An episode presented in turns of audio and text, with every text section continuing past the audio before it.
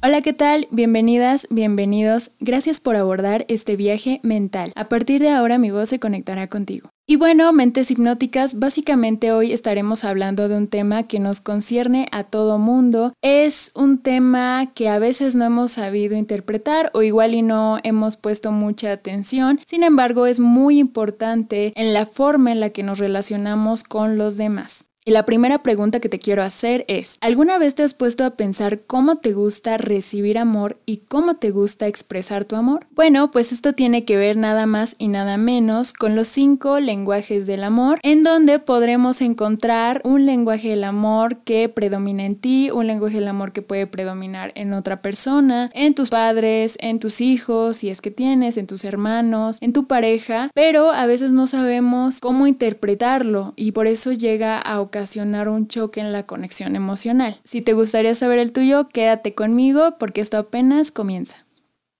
Muy bien, mentes hipnóticas, pues hoy vamos a estar platicando acerca de los cinco lenguajes del amor. Nos vamos a basar precisamente en este libro de Gary Chapman que describe cada lenguaje del amor y que también menciona que en cada persona predomina alguno. A veces pueden ser dos, la idea es que haya un equilibrio entre todos.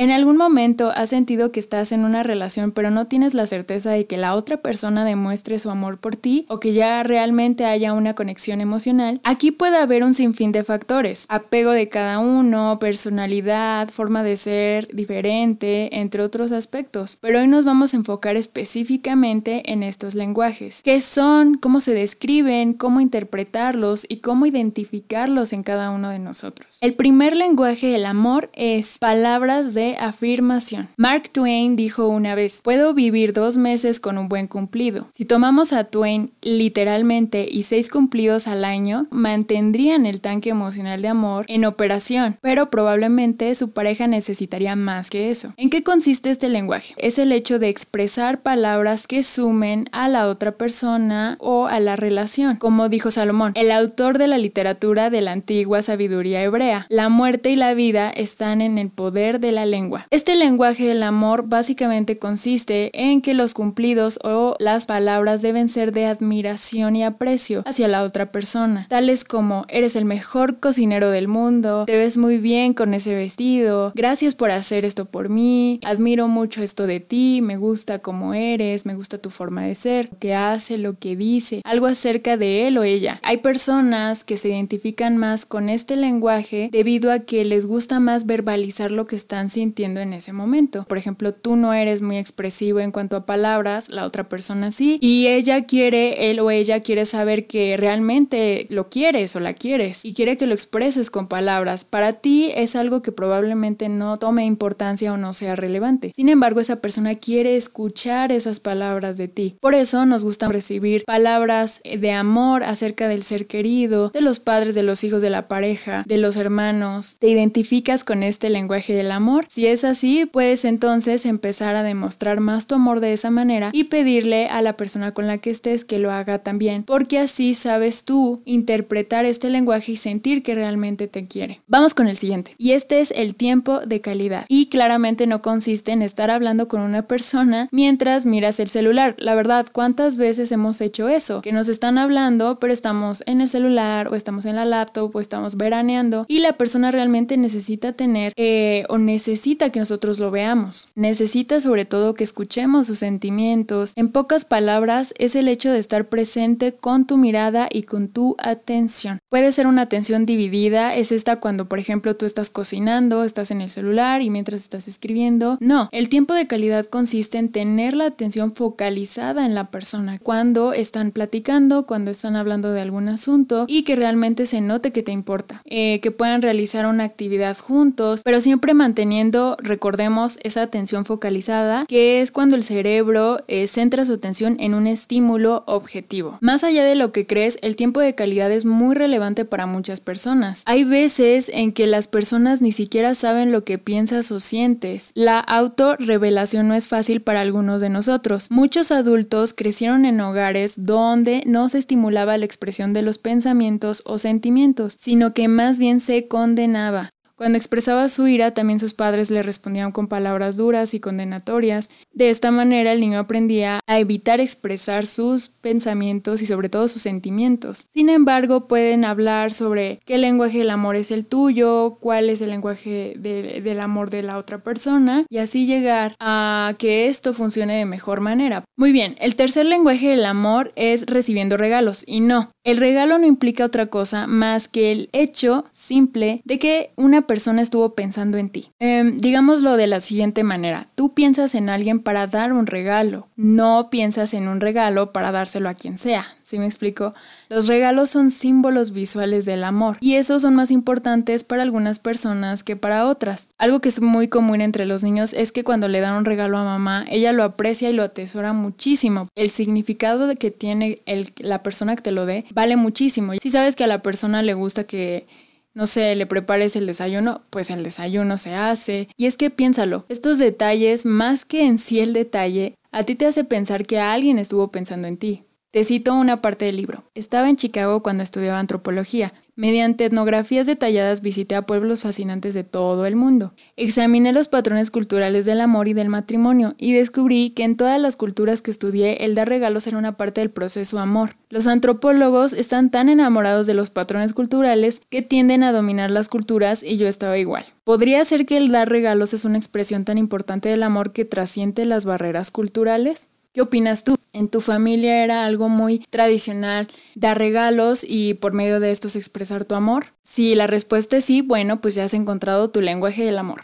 Muy bien, vamos con el cuarto lenguaje del amor. Este es actos de servicio y tratan tales acciones como cocinar o quizá eh, si sabes que hay algo que se te facilita más a ti y a la otra persona no, cuando tú lo haces, eso podría entrar en actos de servicio. Y bueno, hay personas que realmente valoran lo que son los actos de servicio. Eh, por ejemplo, hay, hay personas que les encanta que les cocinen. Y no porque ellas no sepan, simplemente el lenguaje del amor de ellas o la forma en que ellas interpretan que las quieren es por medio de la cocina. Probablemente que le prepares un platillo favorito. Y piénsalo, cuando eras niño, seguramente tienes un platillo favorito. Te, te encantaba que tu mamá te lo cocinara.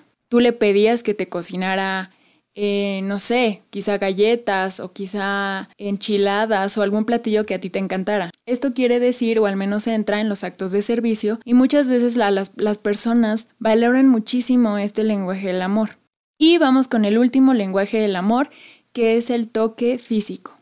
Y bueno, dentro de este te voy a comentar un dato curioso. El amor es un asunto de sincronización. Así como se sincronizan los péndulos, sucede lo mismo entre dos personas. Cuando el amor interviene, se provocan ciertas reacciones y todo comienza a sincronizarse. La respiración y el ritmo cardíaco coincide, los latidos del corazón se coordinan con los de la otra persona y el contacto provoca una activación en las áreas sensoriales. Y de hecho hay estudios que realmente afirman que hay una sincronización cerebral entre las dos personas. Cuando, por ejemplo, un, conocido, un amigo, un familiar se encuentra en una situación delicada, lo que hacemos es darle un abrazo para expresar nuestro apoyo. Así que realmente este contacto físico tiene muchísima relevancia y mucha importancia para nosotros, porque estamos expresando que nos sentimos cómodos, que nos sentimos queridos. Algo que por ejemplo se ha suscitado en esta pandemia es el aislamiento social. Y bueno, evidentemente una de las áreas que más eh,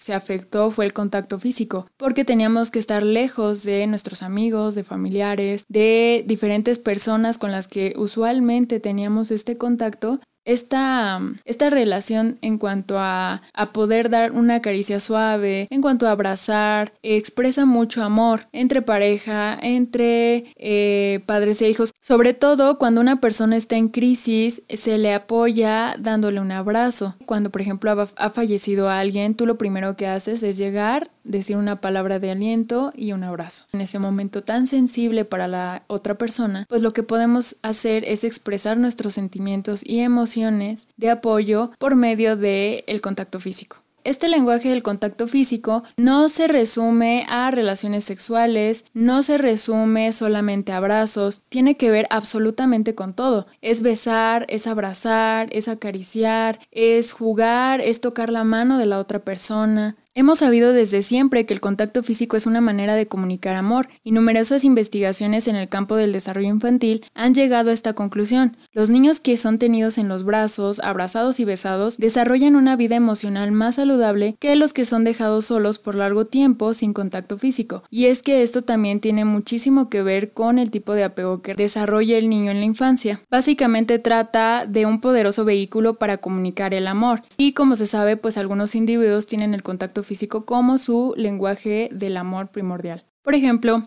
en nuestra sociedad, darse las manos es una manera de comunicar apertura y acercamiento social a otra persona. Cuando en raras ocasiones un hombre rehúsa dar la mano a otra persona, comunica un mensaje de que las cosas no están bien en esa relación. A menos que, por ejemplo, lo que mencionaba de la pandemia, pues sí tengas que alejarte por salud o por cuidado, eh, se necesita este aislamiento social y tú ya te has identificado con tu lenguaje del amor, ¿qué sucede cuando hablas un lenguaje que el otro no entiende? Pues lo que se desarrolla es la desconexión emocional, porque no sabes si la otra persona te ama o no. Siempre existe esa duda. Hay que pensar que también esto es muy importante con los niños, como por ejemplo cuando los niños están en el parque y se avientan de la resbaladilla o están echando el papalote y quieren que mamá los voltee a ver Incluso piensa cuando tú estabas en algún evento de la escuela, tú querías que mamá y papá estuvieran presentes, o al menos alguno de ellos, pero querías que te vieran. También implica bastante hoy en día cuando le dices a alguien, mira esto, o mira aquello, o cuando eras niño decías, mira mamá, mira lo que estoy haciendo. Este mira implica un estoy existiendo y quiero que me veas, porque si no me ves no tiene esta importancia o este significado. En cambio, cuando me ves, yo sé que hay un interés ahí. Por eso es muy importante el tiempo de calidad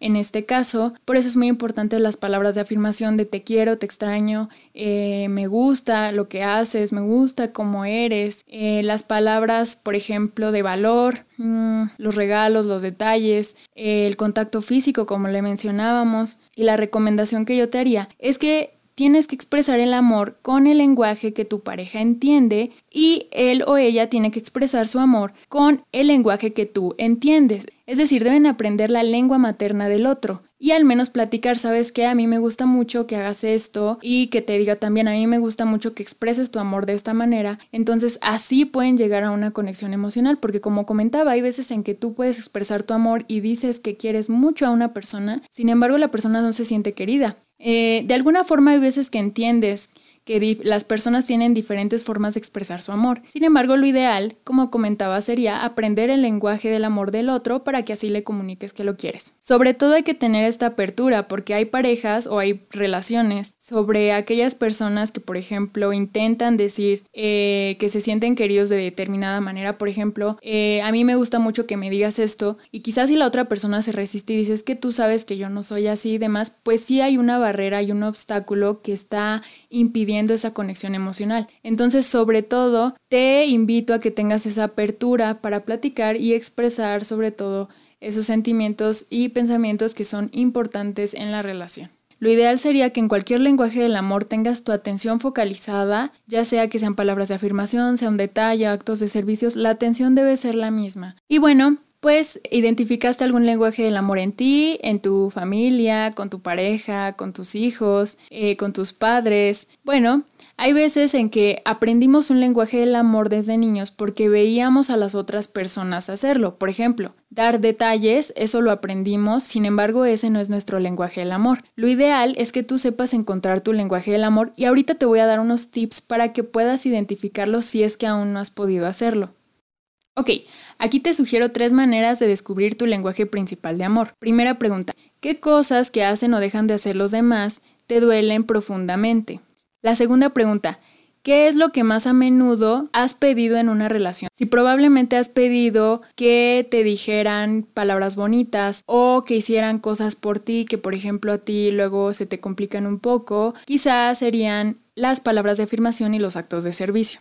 Y tercera pregunta para saber cuál es tu lenguaje del amor. ¿En qué manera expresas por lo general tu amor hacia las demás personas? Esta también podría ser una manera para que identifiques tu lenguaje del amor, cómo es que tú eh, te comunicas, cómo es que tú das el amor usualmente y cómo te gusta recibirlo. Eh, esas serían algunas recomendaciones o algunas guías para que tú puedas identificar de mejor manera tu lenguaje del amor.